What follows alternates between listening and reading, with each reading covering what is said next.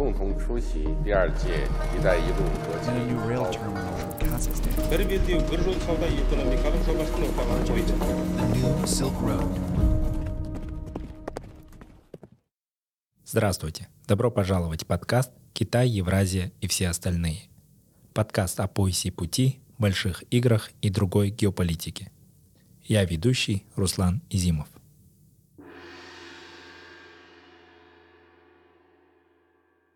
Какую роль играет Китай на Южном Кавказе? В этом эпизоде – Я думаю, что в безопасности Армении или Азербайджана или Грузии Китай не играет большую роль. В вопросах безопасности я думаю, что Китай прежде всего обсуждает дела с Россией и потом вот делает какие-то заметки или объявления.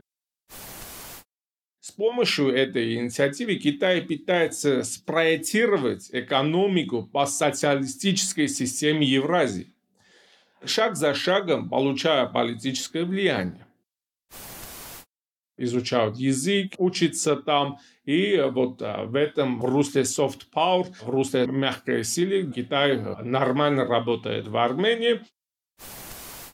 При многополярном мировом порядке 2.0 основные полюса будут пытаться разорвать экономические связи из-за политических вопросов, как, к сожалению, это происходит между Западом и Россией, США и Китаем.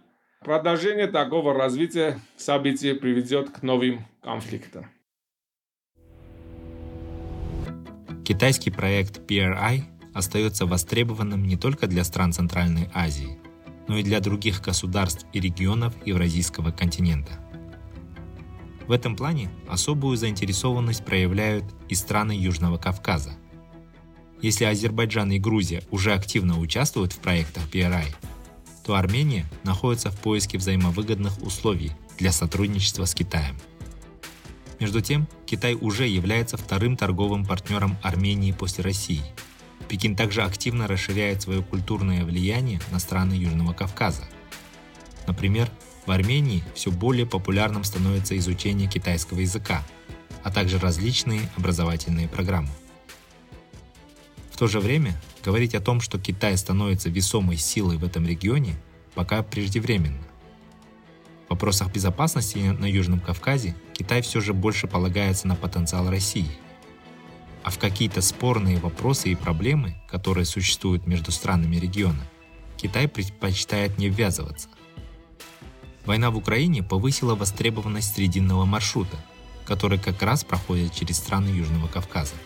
Однако реализация каких-то конкретных проектов в этой области встречает противодействие со стороны отдельных глобальных и региональных держав. О роли и значимости стран Южного Кавказа в китайском проекте BRI рассказывает наш гость из Армении, директор Совета политических и стратегических инициатив Китай-Евразия Гер Саакян.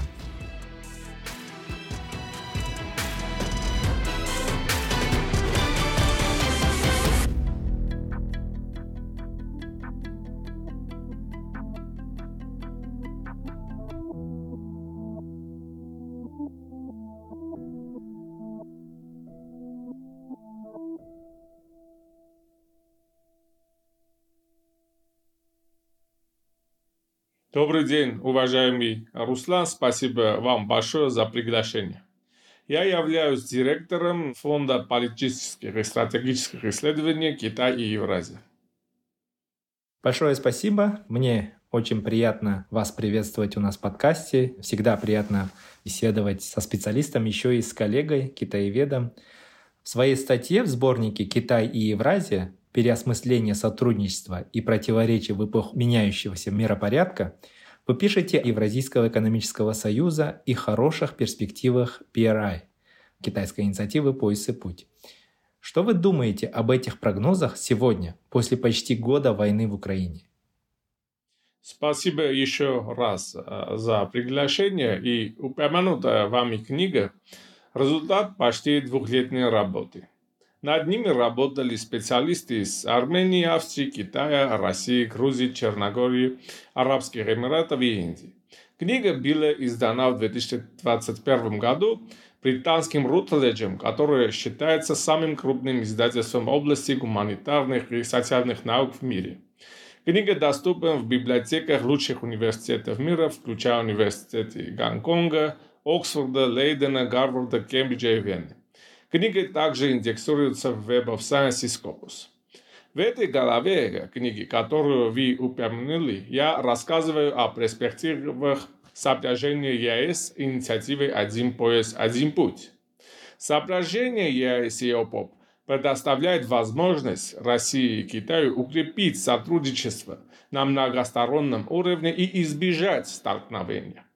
Китайско-российское сотрудничество является продуктивным для других стран-членов ЕС.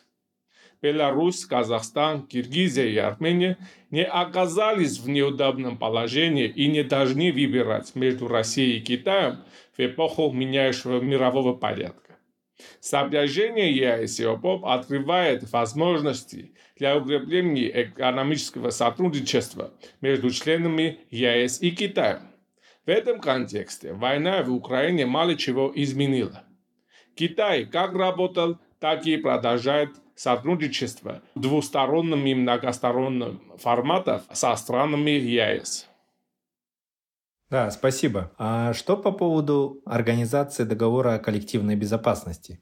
Этот вопрос, как мы понимаем, очень актуален для Армении. Вот осенью прошлого года прошли митинги, в ходе которых общество требовало выйти из ОДКБ, и уже в текущем году власти Армении отказались проводить учения организации на своей территории. Расскажите, пожалуйста, как меняется отношение Еревана к этой военно-политической организации? Вы знаете, Армения является активным членом ОДКБ. Конечно, время от времени в организации бывают и несогласия, и критика. Но я думаю, что это тоже нормально и должно быть использовано для модернизации организации. Армению и других стран ОДКБ, я думаю, что выгодно укрепление ОДКБ – поскольку организация укрепляет их безопасность. Все члены должны понимать, что состояние организации зависит из каждого из них. Критика хорошо, но надо еще и действовать. Конечно, факт, что войска Алиева заняли часть территории Армении, факт, что бывают боевые действия между Таджикистаном и Киргизией, не особо укрепляет авторитет организации в мире. Для этого я надеюсь, что в этом году ОДКБ будет действовать более четко и решительно. А вот все-таки какую роль играет ОДКБ в обеспечении безопасности Армении? Все же в прежние годы считалось, особенно в экспертном сообществе, что именно ОДКБ и сотрудничество с Россией позволяет Армении проводить более уверенную внешнюю политику, особенно вот в вопросах безопасности. Но, как вы сами упомянули, у организации есть и определенные проблемы, есть так называемая скованность рук в определенных вопросах, да, когда дело касается территориальных споров между ее членами и даже просто между каким-нибудь одним из участников организации и другой страной. Как в этой связи меняется все-таки политика Еревана? Вы знаете, митинги, которые вы сказали, это э, не можно сказать, что это было общество а, Армении. Может быть, маргинальная часть общества Армении. Но в Армении, да, есть критика из-за того, что вот как я упомянул, там э, азербайджанские войска сейчас находятся в территории Армении, но Армения до сих пор остается в ОТГП и до сих пор является союзницей России. Ничего не менялось. Но да, конечно, есть споры, есть моменты, которые должны быть вот въявлены, но это не означает, что вот Армения вышла и, или не понимает вот серьезность ситуации и серьезность сотрудничества с ОДКБ и странами ОДКБ. А какую роль играет Китай Э, в вопросах обеспечения безопасности для Армении на Кавказе. Вот Китай неоднократно заявлял о том, что поддерживает территориальную целостность и суверенитет ряда государств. Да? В частности, это было в отношении Казахстана, Узбекистана и даже Украины. А какие гарантии территориальной целостности может предоставлять Китай для Армении? Можно ли к ним относиться серьезно с учетом переплетенности интересов сторон в нашем регионе? Я думаю, что в безопасности Армении или Азербайджана или Грузии Китай не играет большую роль. В вопросах безопасности, я думаю, что Китай прежде всего обсуждает дела с Россией и потом вот делает какие-то заметки или объявления. Так что э, я думаю, что если э, в экономическом русле э, время работает для Китая, и они укрепляют свое влияние в Южном Кавказе, но в безопасности в целом они не играют роль. И в вопросах, которые есть между странами Южного Кавказа, они придерживаются к нейтральной позиции. Но ну, вы также много пишете про BRI, про китайскую инициативу и о том, как он в последнее время влияет на регион Евразии, включая Восточную Европу и Кавказ, как извне, так и изнутри. Создает ли Китай, на ваш взгляд, внутрирегиональные связи на Кавказе, так же, как он подталкивает внутрирегиональные связи в Центральной Азии? А вы знаете, в политике Китая в отношении стран, если мы разговариваем про Восточную Европу, то мы это должны связать с Центральной Европой тоже. И Южного Кавказа один пояс, один путь играет ключевую роль. С помощью этой инициативы Китай пытается спроектировать экономику по социалистической системе Евразии. А говоря Евразия, я имею в виду континент шаг за шагом получая политическое влияние.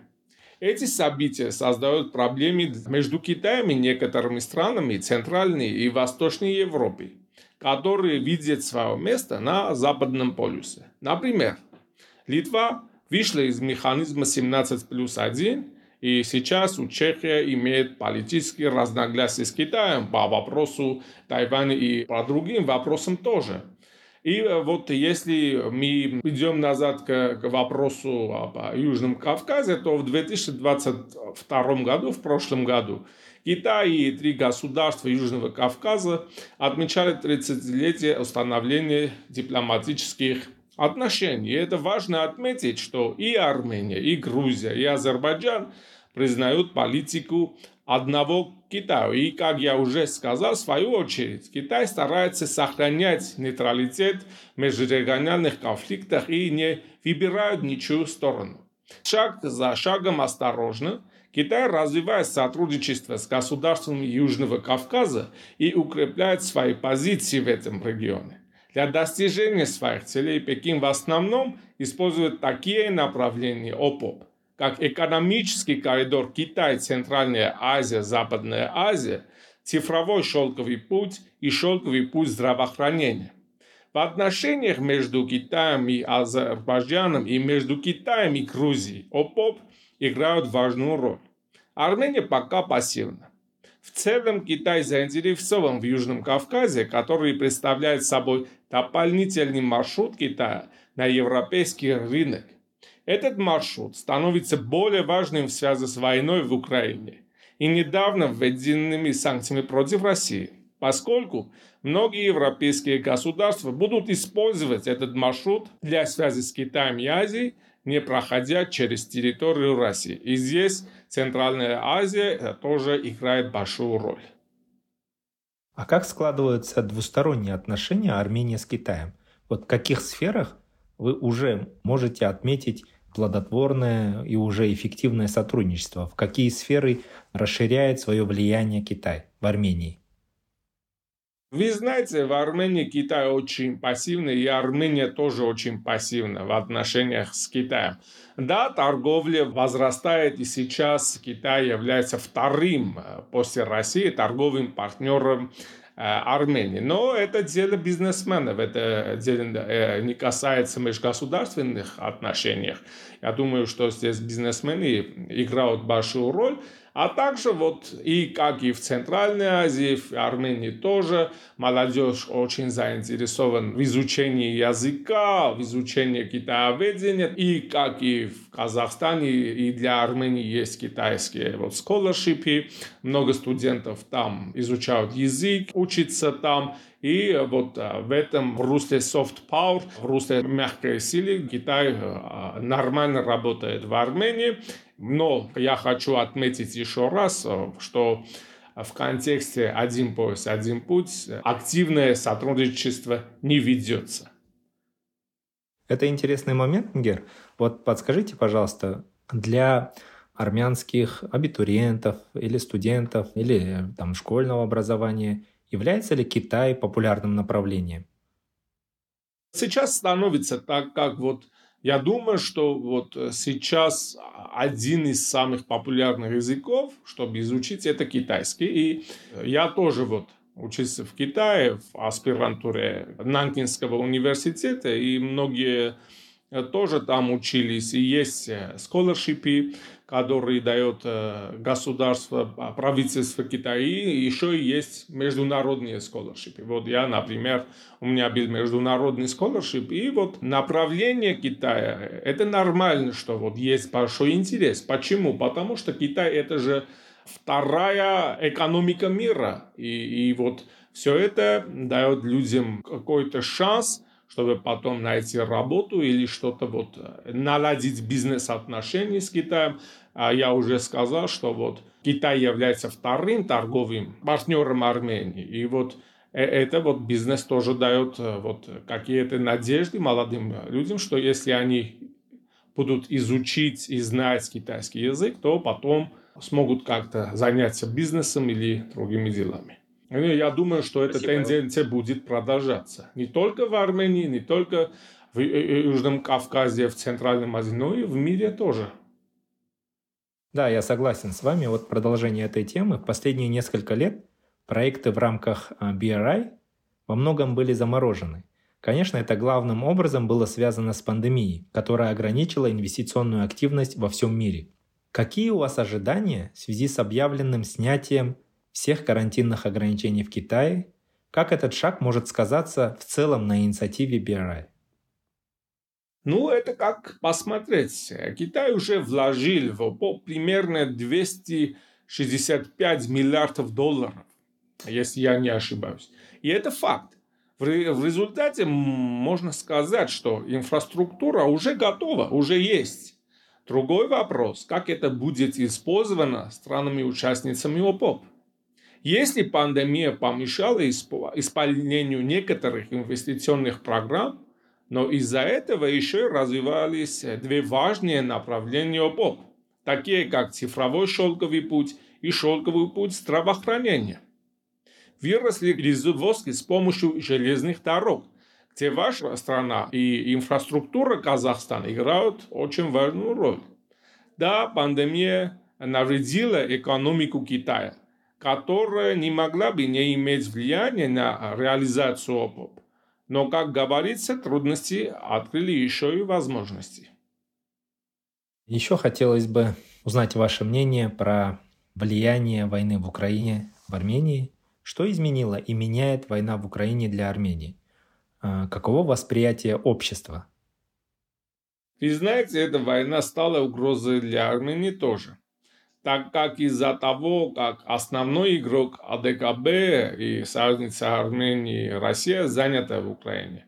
Азербайджан пытается воспользоваться моментом и напрягать ситуацию вокруг Нагорного Карабаха. Как вы знаете, уже долгое время они держат в блокаде Карабах и закрыли дорогу туда. В результате 120 тысяч людей оказались в критическом положении. А, ну, а если об войне, что думает в обществе? А, ну, конечно, в каждом стране есть маргиналы, но общество в целом восприменяет войну в Украине как трагедию. Так как какое нормальное общество будет радоваться тому, что две братские народы, какие являлись русские и украинцы, сейчас убивают друг друга. Ну, конечно, надеемся, что в этом новом году стороны будут действовать более конструктивно и, и наконец-то наступит мир. Будем на это надеяться. Одна из первых статей в упомянутом сборнике касается многополярности и многосторонности Евразии. На ваш взгляд, в чем уникальность многополярности нашего региона? Связана ли она с многообразием региона? То есть вшита ли она по умолчанию и как с ней распоряжаться правильно? Э, по правде говоря, наша организация «Школа говоря Евразия» понимает весь континент. Еще в 2021 году книга «Китай и Евразия» четко дала оценку тому факту, что мир двигается в сторону новой многополярности, и что, к сожалению, это приведет к гонкам вооружений и войнам. Мир больше не является однополярным, я имею в виду американоцентричным. Он трансформировался в многополярную стадию, как мы говорим, миропорядка 2.0. И война на Украине доказывает этот факт. Евразии главными действующими э, акторами являются коллективный Запад и их союзники и китайско-российский тандем. Это правда, что Пекин не оказывает военной и политической полной поддержки России э, в войне с Украиной, но он оказывает и будет оказывать экономическую помощь России, чтобы она не потеряла свои позиции. Пекин уверен, что если путинская Россия потерпит поражение, она останется одна против Запада. По этой причине Китай разделяет точку зрения России, что возглавляемая США НАТО не должна быть расширена на восток. Евразийские великие, средние и малые державы присоединяются или будут присоединиться к Западу или китайско-российскому тандему. Например, Иран также укрепляет свои связи с китайско-российским тандемом, проводя политику взгляд на восток. В свою очередь, Финляндия и Швеция заявили о своем желании стать членами НАТО, что усилит военный потенциал Запада. Есть еще одна растущая великая держава – Индия, которая попытается сохранить свою собственную политическую, экономическую повестку дня и выделиться в отдельный центр. В многополярном мире порядка 2.0 важную роль будут играть и средние державы, такие как Турция, Япония, Южная Корея, с их организациями и программами интеграции для евразийского континента. А как вы видите в целом будущий мировой порядок, если предположить, что такой блоковый мировой порядок уже формируется, когда с одной стороны НАТО, Соединенные Штаты и его союзники объединяют усилия, с другой стороны, по вашему мнению, есть э, некий тандем России и Китая, есть, конечно, страны, которые не присоединились, они оставаться будут посередине, и у них, наверное, тоже поле для маневра будет сокращаться. В этих условиях что нас ждет в будущем, ближайшей, краткосрочной, среднесрочной перспективе? Будет ли новая холодная война? Извиняюсь, если буду не очень позитивным.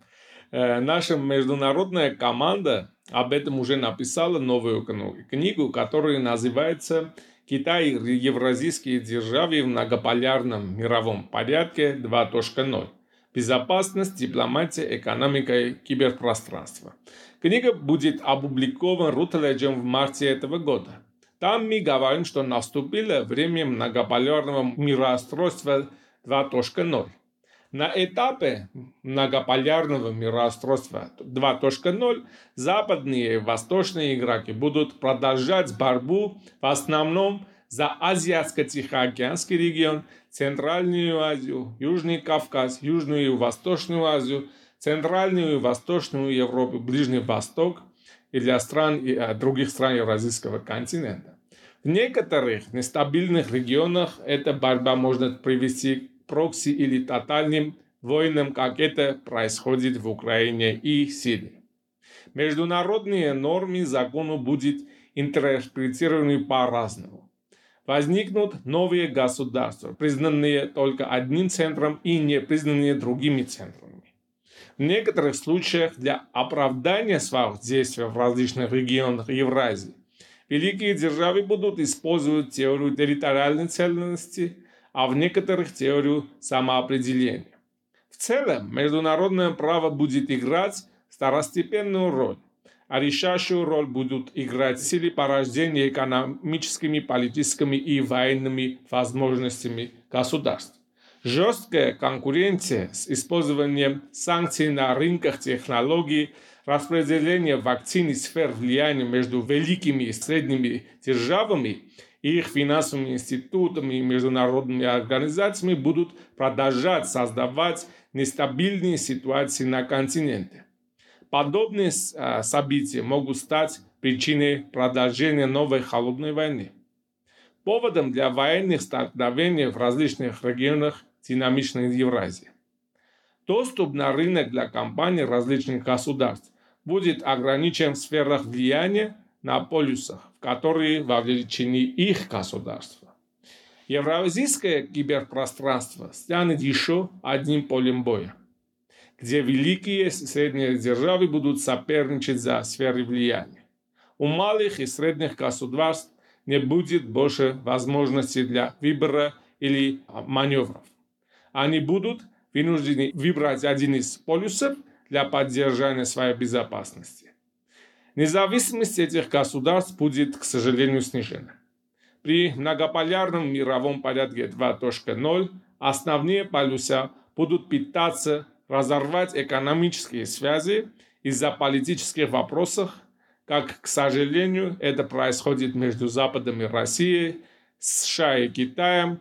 Продолжение такого развития событий приведет к новым конфликтам.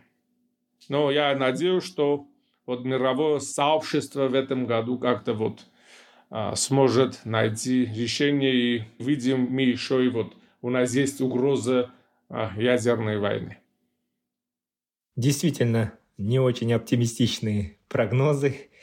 Гер, вот э, как китаеведа, э, как специалиста, который изучает Китай и ее внешнюю политику, я хотел бы еще узнать ваше мнение, как вы оцениваете китайское видение этого миропорядка, нового миропорядка, который формируется на наших глазах.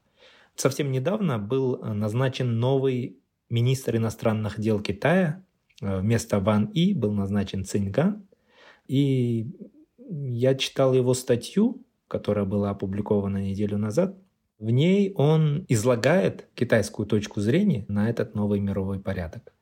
И, конечно, китайское видение, оно в первую очередь э, исключает, э, это уже, да, э, цитата, игру с нулевой суммой.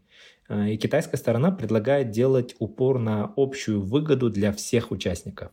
Общую выгоду, по сути, предлагает и США, да, которые продвигают уже собственное видение и порядок, который основан на правилах. Да. Во многом Пекин показывает, что готов играть по имеющимся правилам игры – но в то же время в последние 10 лет мы можем наблюдать, как Китай параллельно создает платформу для альтернативного мироустройства, так называемого китайцентричного мироустройства. Это финансовые инструменты, инфраструктурные мегапроекты, собственные разработки в технологической отрасли, да, в сфере искусственного интеллекта. Тем самым мы можем видеть, как Китай, с одной стороны, открыто не выступает против американ-центричного мира, но в то же время ускоренно готовится к тому, чтобы в случае чего использовать уже собственные стандарты и инструменты. И вот весь вопрос состоит в том, смогут ли Вашингтон и Пекин удерживать соперничество и конкуренцию в этих управляемых рамках. Извините за долгое вступление. Я вот хотел узнать ваше мнение. Как вы оцениваете китайское видение на миропорядок, э, нынешнюю внешнюю политику, как она меняется с приходом Си Цзиньпина и как она может меняться в ближайшие годы? Спасибо вам большое за интересные мнения и, и вопрос. Я с вами полностью согласен, что вот Китай тоже строит полюс, Китай центричный полюс – с помощью одного пояса, одного пути. Там большую роль играют инфраструктуры, инвестиции, технологии.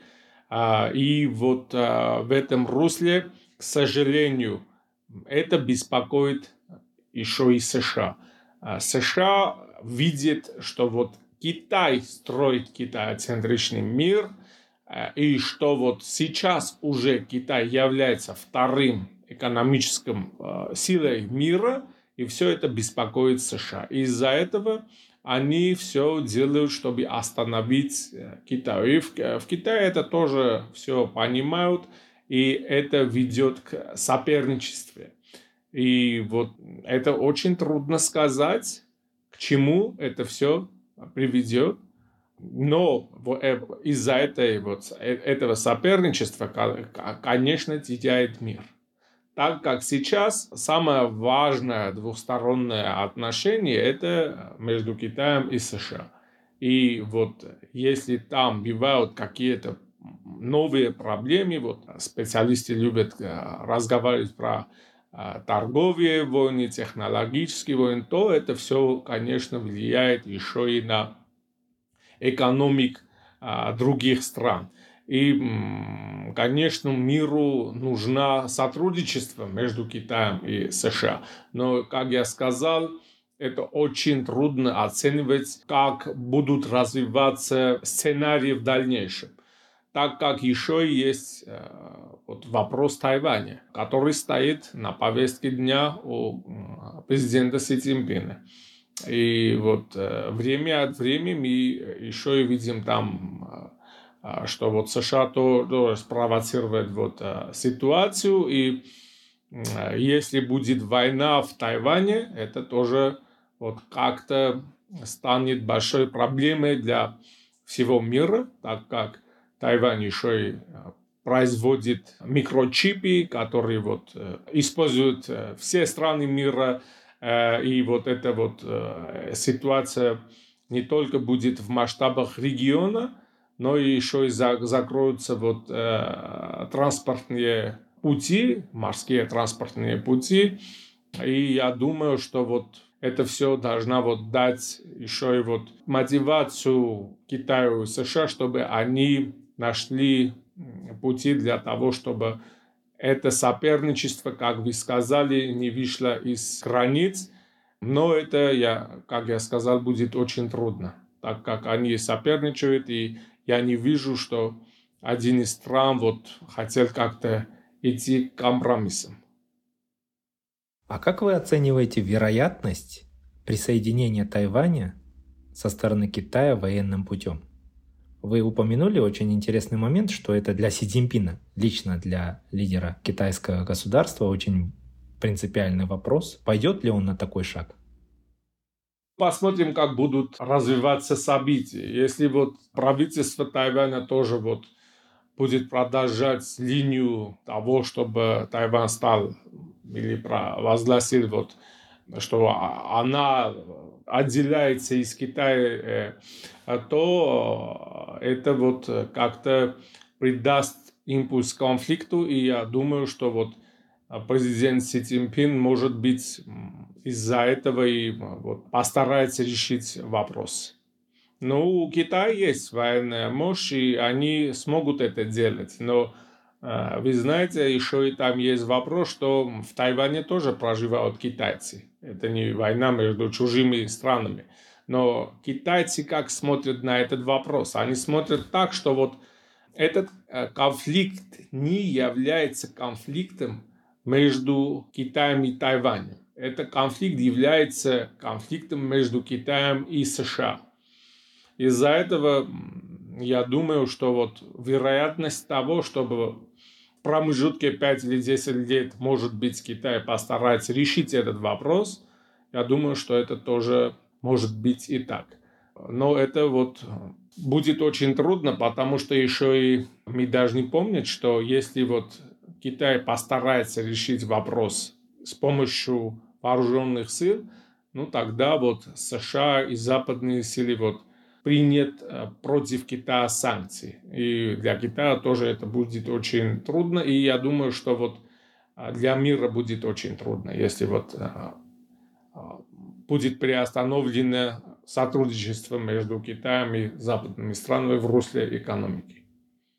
Большое спасибо за очень компетентное мнение, интересную беседу. С нами был Гер Саакян, основатель и директор Совета политических и стратегических исследований Китай-Евразия.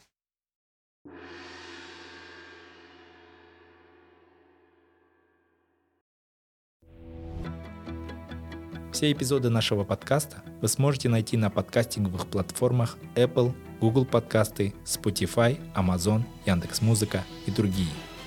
На сайте Каан мы также размещаем текстовой транскрипт каждого эпизода – и полезные ссылки на отчеты, доклады, книги и биографии наших спикеров. Спасибо за внимание.